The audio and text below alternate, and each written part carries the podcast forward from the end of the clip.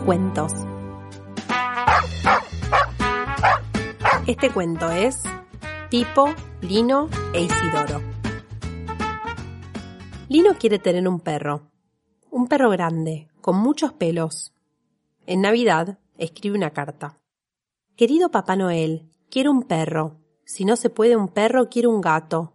Si no se puede un gato, quiero un perro de peluche. Los papás le explican que es muy difícil tener un perro en un departamento tan chico y que no hay nadie de la familia que se pueda ocupar de sacarlo a pasear.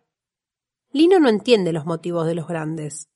Él ve perros en las plazas y también hay perros en su edificio, donde los departamentos tienen el mismo tamaño que el suyo. De hecho, el vecino Isidoro, que vive solo y es muy viejito, tiene un perro viviendo con él. El perrito se llama Pipo y salta hasta el techo cuando alguien se acerca a acariciarlo. Los papás de Lino lo dejan ir a visitar al vecino y su mascota, así juegan los tres y se divierten. Un día, la mamá de Lino llega muy triste a su casa. ¿Qué pasó, mami? pregunta Lino.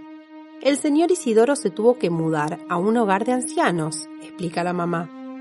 Un hogar es una casa muy grande donde viven los viejitos que ya no pueden estar solos y necesitan ayuda para muchas cosas, como bañarse, comer o caminar. Así que ya no lo vamos a tener tan cerca como antes. Pero tengo una buena noticia, Lino. Sabiendo que te gusta tanto su perrito Pipo, decidimos cuidarlo mientras Isidoro no está en su casa. ¿Qué te parece? Lino no sabe si estar feliz o triste. Por primera vez, siente dos cosas al mismo tiempo. La mamá le explica que esas sensaciones son normales cuando uno crece. Significa que Lino se está haciendo cada vez más grande. Pasan las semanas y Pipo vive con su nueva familia. Muchas veces, los sábados a la tarde, visitan a Isidoro en el hogar de ancianos y el perrito salta hasta el techo cuando se acercan a acariciarlo. Fin.